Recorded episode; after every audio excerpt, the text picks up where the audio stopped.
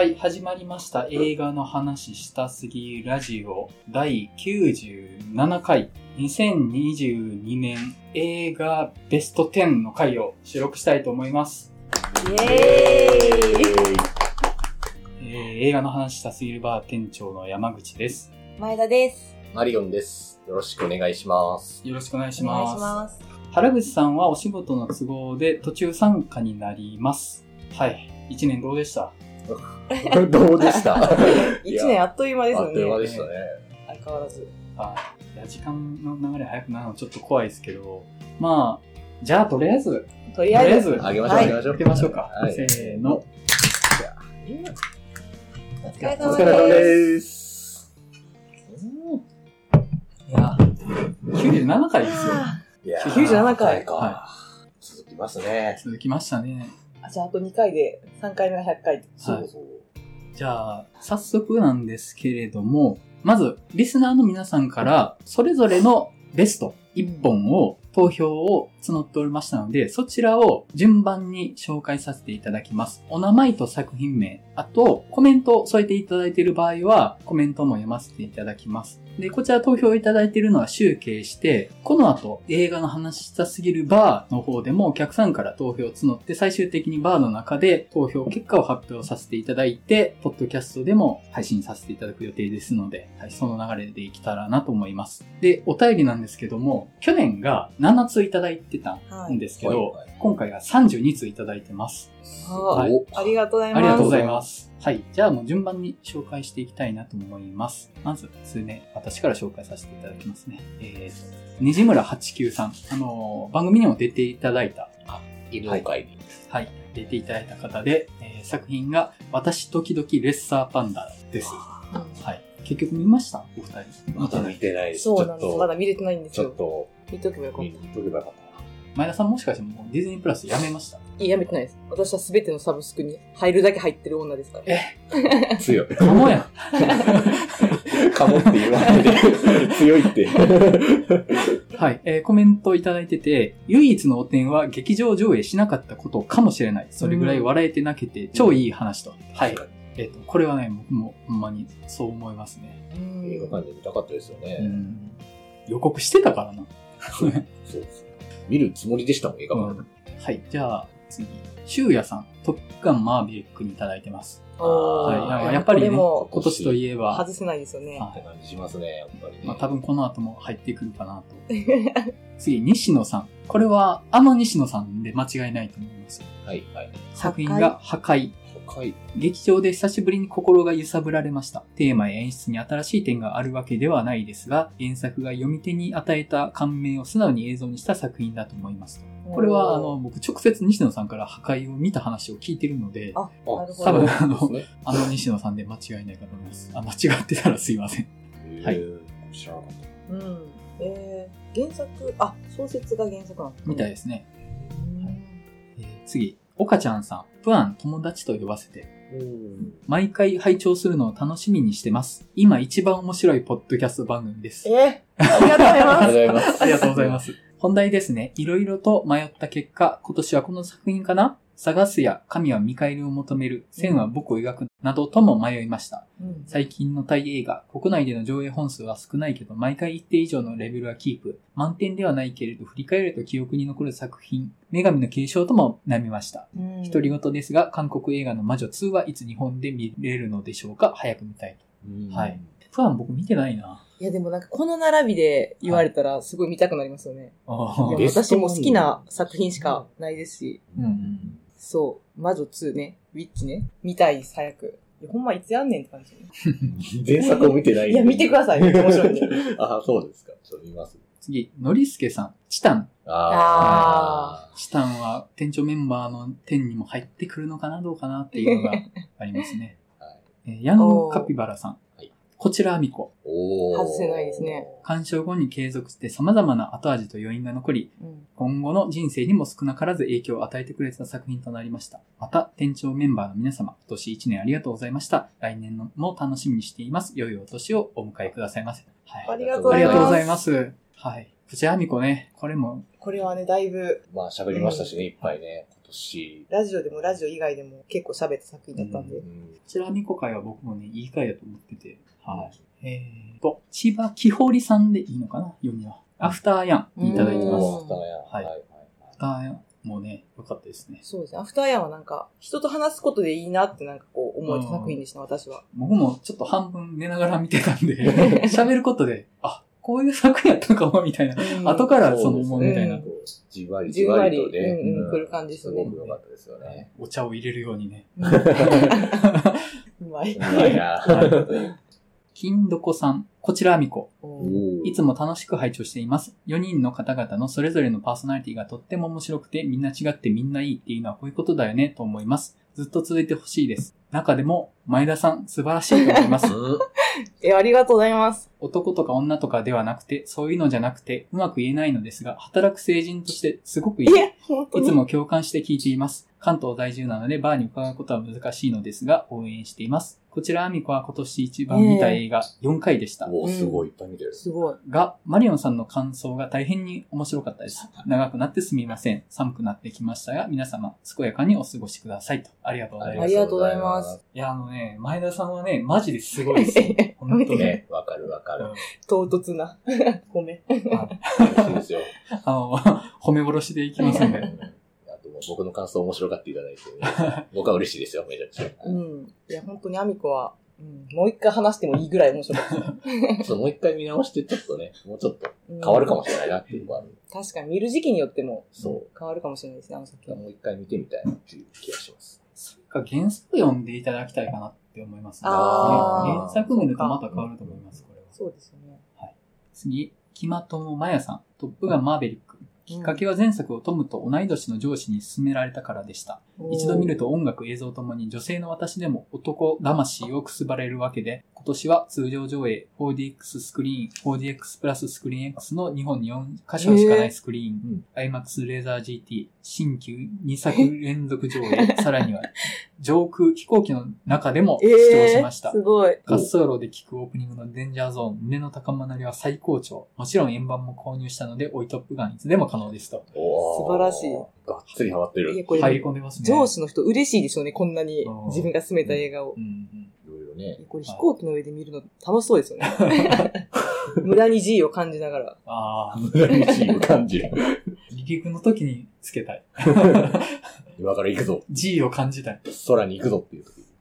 モットさん、異常反タイムマシンブルース。好きすぎて好きすぎて大好きでした。はいいいコメントですね見逃してますが。うん僕もね、ちょっと見逃してますけども。あそうなんですね。そう。うん。ああ、四条半神話大義時代が好きなので、やっぱ世界観自体がね、結構来るところはありますかね。うんはい。じゃあ、読み手交代して、はい。前田さんえっ、と、やつさん。ですかね。は。い。こちらあみこ。はい。こちらあみこ人気ですね。人気ですね。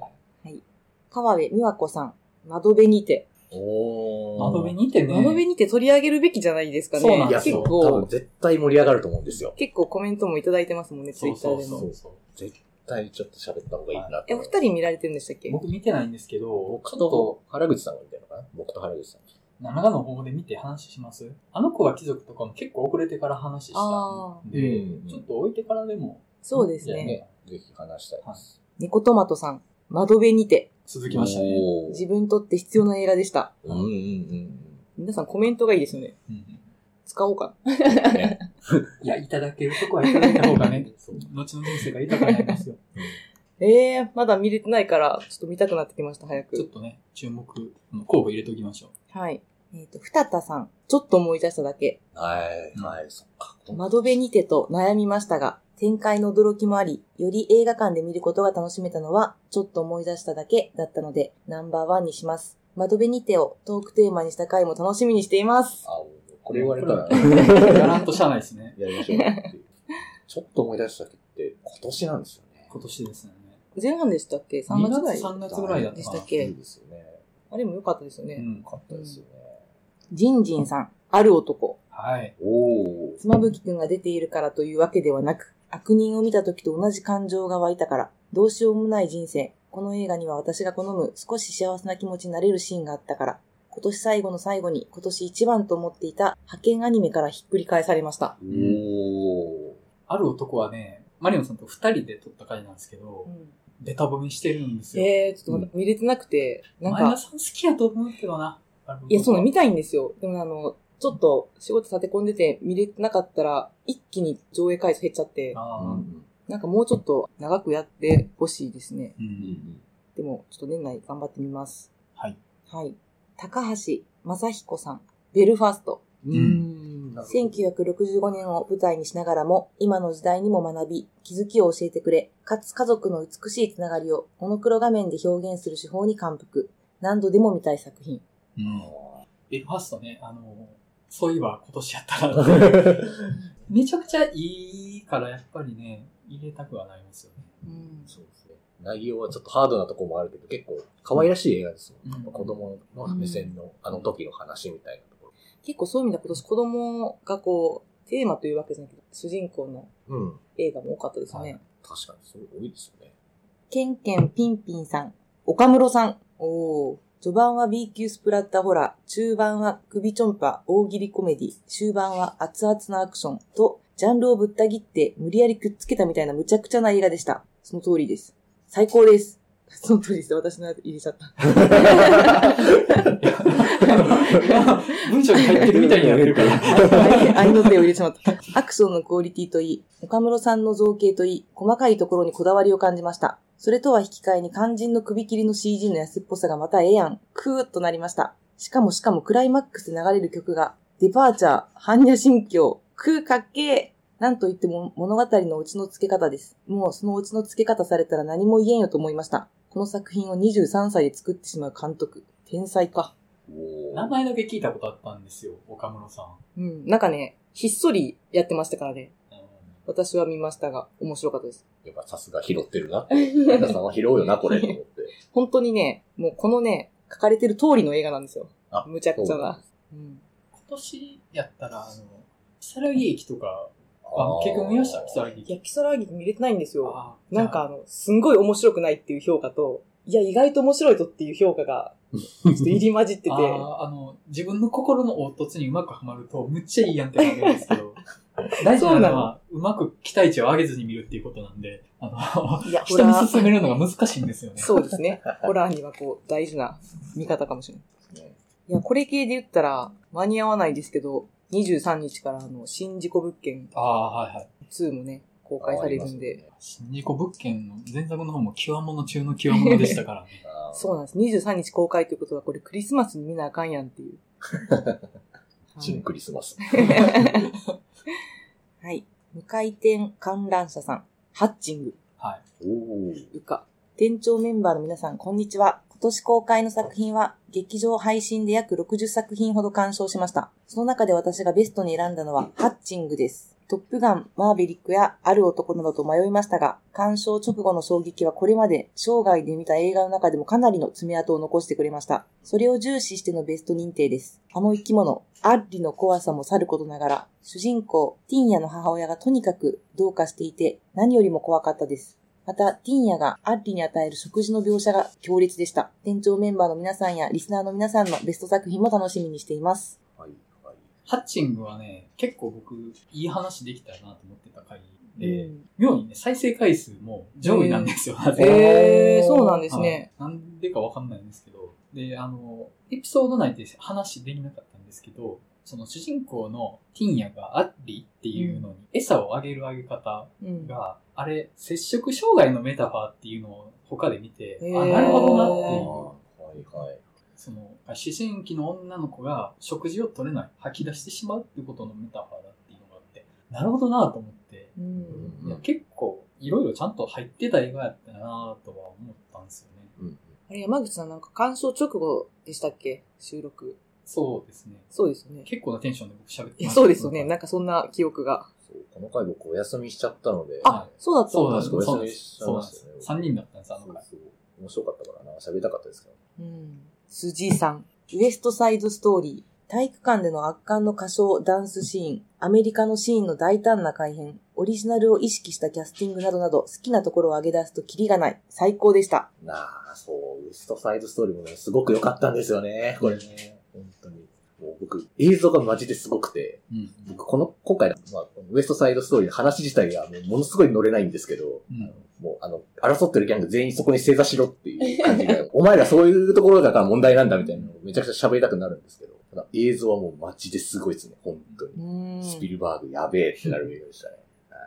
野宮大さん、マルケータ・ラゾローバー。上映時間2時間45分、モノクロで綴られる13世紀、ボヘミア王国の少女の物語、自分を翻弄する運命、彼女がそれに向ける眼差しの変化が細密に描かれていて、あまりにも分厚い人間ドラマに感動してしまいました。大きな不自由もなく、日本に暮らしていると、自分の人生は選択によって好きなものにできると考えがちですが、本当はたくさんの抗えない力が働いている。運命を受け入れ、向き合い、立ち向かっていくマルケータの力強さは、芯を持って生きることを教えてくれるようでした。最近は目まぐるしい展開、カット割りに疲れてしまい、リアリティを感じられない作品も多いのですが、本作は急ぐことなく時間を見せていく作品で、鑑賞からしばらく経っても反復することが多いです。関西ではこれから上映予定の劇場もまだあるようです。機会があればぜひご覧ください。今年1年お世話になりました。最新回が更新されると散歩しながら聞くようにしていまして、心身ともに健康の下支えになってくださいました。引き続き皆様お元気で活動を続けてください。はい。はい。あありがとうございます。なんかこう、どう生活に根ざして聞いてもらえてるかとかが分かると、よりなんか リアルに嬉しいですね。こういう時に聞いてくれてるんだなみたいなね。作品はね、ちょっと僕全く知らなかったです。まあ、私もです。ちらっと見てるんですけど、結まあ、構、チェコの映画。で、まあ、映画自体は結構前の映画。えっと、67年ぐらいの、67年ぐらいの映画で、で、55年の時を経て日本初劇場公開という映画みたいですね。なるほど。チェックしとこう。うんうん。関西はこれから、見れるみたいうん、ですね。ありがたい情報をいただきました。ありがとうございますあ。りがとうございます。はい。では、ここからは、マリオンさん。読み手マリオンさんにはいで。光光太郎さん。はい。作品名は、えー、トップガンバーベリック。おー県庁メンバーの方々、こんにちは。光光太郎と申します。2022年ベスト映画企画と聞いて、いても立ってもいられずメールいたしました。私が選ぶ一作は、トップガンマーベリックです。二日酔いでベロベロの中、初日上映を鑑賞し、えー見終わる頃には、度重なる号泣によって酔いが冷めていたという、なんとも思い出深い映画でした。その後、2回3回と見返すたびに、映画作りそのものを信じる映画としても大好きになりました。店長メンバー及びリスナーの方々のベストも楽しみにしております。はい。強いですねあの、マリオンさんともゆかりのある。あ、そうですね。あ、そうなんでですか？あの、たびたびスペースなどやらせてもらったりとか。あ、はいそう。か。あの、新海誠の。とか、はい。映画音楽のスペースとか一回やらせてもらったりとか、いろいろお世話になってます。本当に。ありがとうございます。本当に送っていただいて。トップガンマーベリックだよね、今年はっていう感じですね。そうですね。今年結構対策多いですからね。うん。そうそうそう。香辛料さんという作品は、女神の継承。おホラーヒロインとしても、ホラーモンスターとしても、ミンが今年一番お気に入りのキャラクターでした。ー。おー。ね。はい。結構この番組だとね、あの、あんまり評価高くなかった作品だとは思うんですけど、ただ、ちゃんとツボに入るとむちゃくちゃ魅力的な作品っていうのは、うんそれがそうなんだなと思うんですよね。うんうん。いや、結構オチとかも良かったですしね。うんその、なんか、ここがちょっと矛盾してるじゃんみたいなことを結構上げつらっちゃってたんですけど、いや、これが撮りたいねんみたいなのが先走ってる作品だったから、うんうん。それはやっぱすごい魅力がある。うんなんか一点突破作品としてすごいいいもんだったとは思うんですよね、やっぱり。そうですね。うんまあ喋ってる時はすごく楽しかったですしね。いろいろ話飛んで楽しかったですし。次が、えー、多田さん。うん作品名は、ラブライフ。はい。ラブライフね。ラブライブ良かったですね。良かったですね。ねいや、語るのに面白い映画でしたね。うん。うん今年を代表する一本な感じしますね。うんなんかこう、人のやつ見てるとちょっと自分のランキングに影響がそうです。出そうちょっと。変えたいなってなりますよね。これもあったわ。そうそう。順番ちょっと入れ替えたいなとか。はい。次が、えーエスタンシさん。こちらアミコ。うんおーえー皆さんこんにちは。12月の映画バーにも伺いたかったのですが、予定が合わなかったので、お便りで投票させていただきます。私の2022年ベスト映画はこちらアミコです。スパイダーマンと迷ったのですが、一番心にダメージを負わせてくれたこの映画をベストに選びました。アミコのお父さんも、お母さんも、お兄ちゃんも、ノリくんも、もちろんアミコ自身も、誰も悪くない。だからこそ、逃れられない地獄を見て、頭の中がぐちゃぐちゃになってしまいました。この映画を見た後、何日間かずっととこの映画のことばかり考えていました。人によって捉え方が全然違って、いろんな人と語らいたくなる素晴らしい映画でした。うん。こちらミコはね、いや、あの、本当に良かったです。あの、この番組の話としても良かった回だと思います。あれは本当に。いい話できたなと思ってます。すごいな。本当たびたび上がりますね。あ上がりますねすごいな。数えてないけど結構、もうよく見るなっていう集計したらこれはもしかしたらっていうね。うん感じがしますよねうん。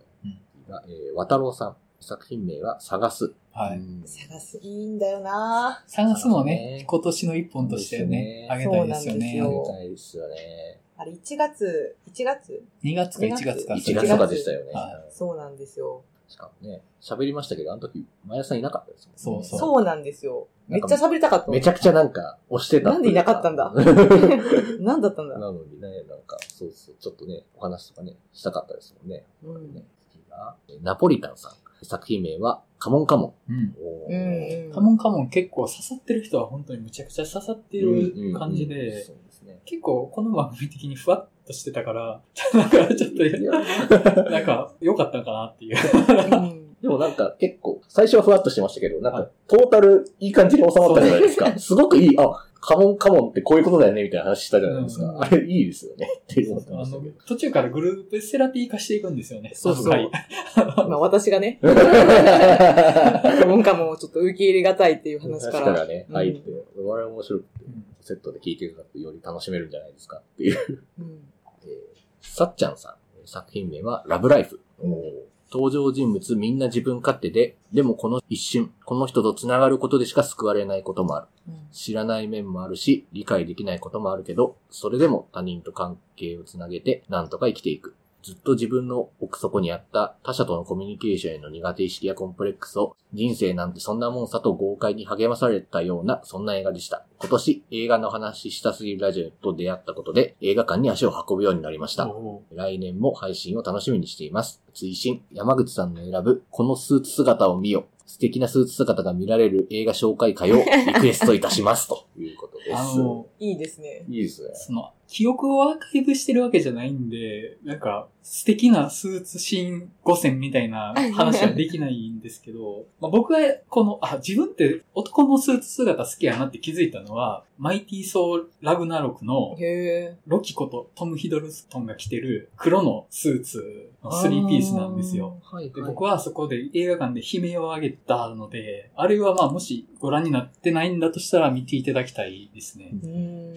まああの、体のラインに合ってるスーツっていうのもいいですし、逆にちょっとこの人ちゃんとできてないなみたいな、よれっとした、だるっとした、体にフィットしてないスーツを着てるっていうのも、逆にエロいみたいなのがあって、いや、これなんか、ちゃんとやりたくないですか？面なんか、みんな頑張って、その、スーツ、いい映画探してってやってもいい確か？にその視点で見るのも楽しいですよね。うんうん。なんかね、あの、超男前の俳優が、なんかあんま小綺麗じゃない、だるっとしたスーツ着てたりすると、もうすごい背徳的なエロさを感じるんですよね。確かにね、スーツ、目を引かれること確かにあるので、僕思いついた時に喋ってるだけやから、まとめれないですね。ちょっと改めてそこ振り返ってやりましょう。はい。次が、アケライオリさん。うん作品名はベルファストうですね。ん。コメントしては、バーフィンで投票できなくて残念ということああ、ですね。ちょっ。と今回いらしていただけないという形あまあベルファストいただけたってことでありがとうありが。とうございます。ベルファストも票集まってますね。うんうんううんん。そうですね。ちゃんとなんか取り上げたわけじゃないけど、ね、オープニングトークぐらいしか喋ってないですもんね。すごいな。えーマーボーさん。作品名はノープ。うんおすべてのエンタメ要素が詰まっていましたとうんいうことです。いやー、あの、ノープはね、良かったですし、結構僕厚めに語った回ですしたね。あの回めっちゃなんかみんな熱かったなっていう、うん楽しかったですね。うん。次が、タウルさん。トップガンマーベリックにはい出ていただいたはいんですね。はい作品名はトップガンマーベリックと。はい。うんだと思ってました。えー劇場でマッハ9まで決めた最高に面白い映画でした。ポッドキャストの方に参加したことも今年のいい思い出です。とはい。ありがとうございます。ありがとうございありがとうございま。ますすまた何かあったらお呼びしますんで。そう、今一緒にクロスレビューも僕はい一緒にやってるので、本当に今年一年お世話になりましたっていう感じですので、タウルさん。一回じゃあ山口に戻させてもらって、と、ベニカナさんから作品がチタンですね。チタンもうん来てますうね。ん。チタンはやっぱりその、わかりやすいメッセージがないところがう、ん。食らうところがあるんですよね。なんか、ね。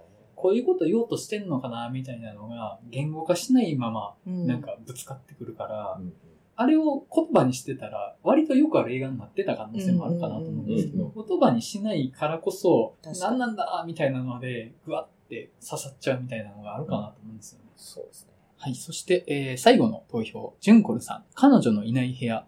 普段は登場人物の心情や物語に惹かれて、その作品を好きになることが多いですが、この作品は頭で考えるというより体感とか体験に近くて、いくつなく好きですと。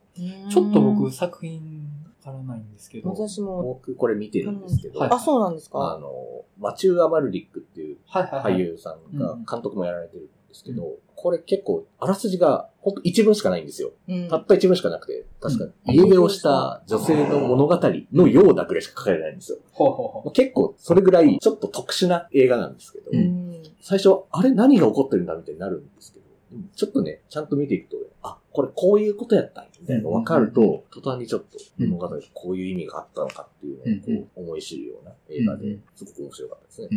なるほど。はい。で、これにて、リスナーさんからのお便りでいただいた計32通の投票を紹介させていただきました。皆さん本当にありがとうございます。ありがとうございました。はい。では、ちょっとじゃあ、緩和旧大として去年もやった再生回数の多い回をちょっと紹介してみようかなと思うんですけどそも、んなことがわかるのですね。はい。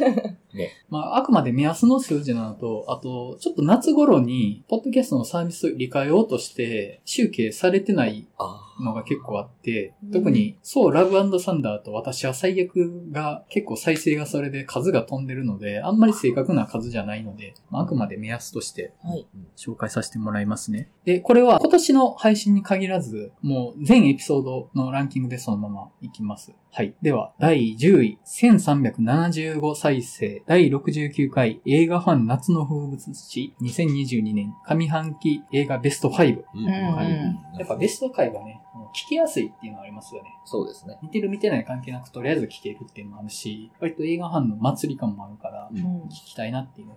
で第9位、1435再生、第52回ちょっと思い出しただけの本編パートですね。ちょっと思い出しただけ回もね、結構よく聞かれてたなっていうのがあって、あの回本当にいい話できたなっていうのはうんありましたかね。うんはい。第8位、1455回、第68回、トップガンマーベリックの本編パート。うんトップガンはね、もう、ね、今年の。今年のっていうとこですね。はい。第7位、1493回、第59回、ハッチング不可の本編パートですね。ハッチングがトップガンより上って結構、確かに。ね、うん。えうんってちょっと思って。るんですけど、はい。第6位、第44回2021年映画ベストランキングベスト10の前編、リスナーさんと、えっ、と、我々の10位から6位のへ発表部分のパートですね。はいはい。で、去年のランキングってことですね。そうです、。そうです。へまあ、やっぱ、年末ベストが一番聞かれるっていうのはありますよね。うんはい。で、第5位が1686回再生。うん第46回スパイダーマンノーウェイホームの本編パート。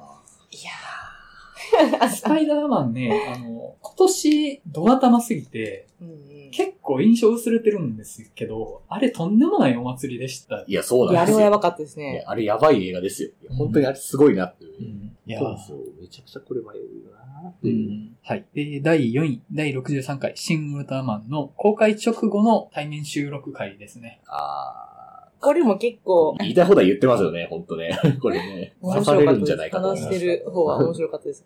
ウルトラマン警察に叩かれそうなこと言ってるから、本当に。何も上がってないって言われても。おかしくないことをね割と雑に言ってるから、ちょっと、あの、リスキーな回ですね、これは。うんうんはい。えー、第3位が1699回、第17回、竜とサバカスの姫会です。根強い。根強い。な。なんかあれなんですか？配信に来てとかなんですかね？あ今年テレビでやってましたよね。あそうかそうか。うん。ありましたけど。うん。それで再生がもう一回伸びたっていうのがありましたね。うんはい。で、第2位、1701回、うん第29回、007 No Time to Die おーの回。いや、これも去年ですよね。根強いですね。根強いです。ノータイムトゥーダイ、妙に再生されてて、なんでですかね。なんででしょうなんね。か面白いですね。この、うん。映画を見る層とラジオを聞く層が重なる部分みたいな。う。うんん。そして第1位が1735回再生、第44回2021年映画ベストランキング、えー、ベスト10の5位から1位発表のパートですね。はい。まあ、これが1位はまあ、だろうなっていうところですね。なるほど。はいですね。そうか。年明けてから聞かれることも。うん確かね、12月31日にうん。配信したんですよ。ああ、そうか。じゃあ聞かれたのは、だいたい年明けが多いってことですね。そうですね。今年はもうちょっと早めにしたいなと思って、その、年末年始のお休みの間に聞いてもらえるようにしようかなと思ってて、うんうん。はい。まあ、あの、やっぱ聞くよねっていう、うん。年間ベスト回が聞くよねっていう感じですね。ですね。はい。まあ、そんな感じで、映画の話したすぎラジオのよく聞かれてる回、ベスト10を紹介させていただきました。はい。はい。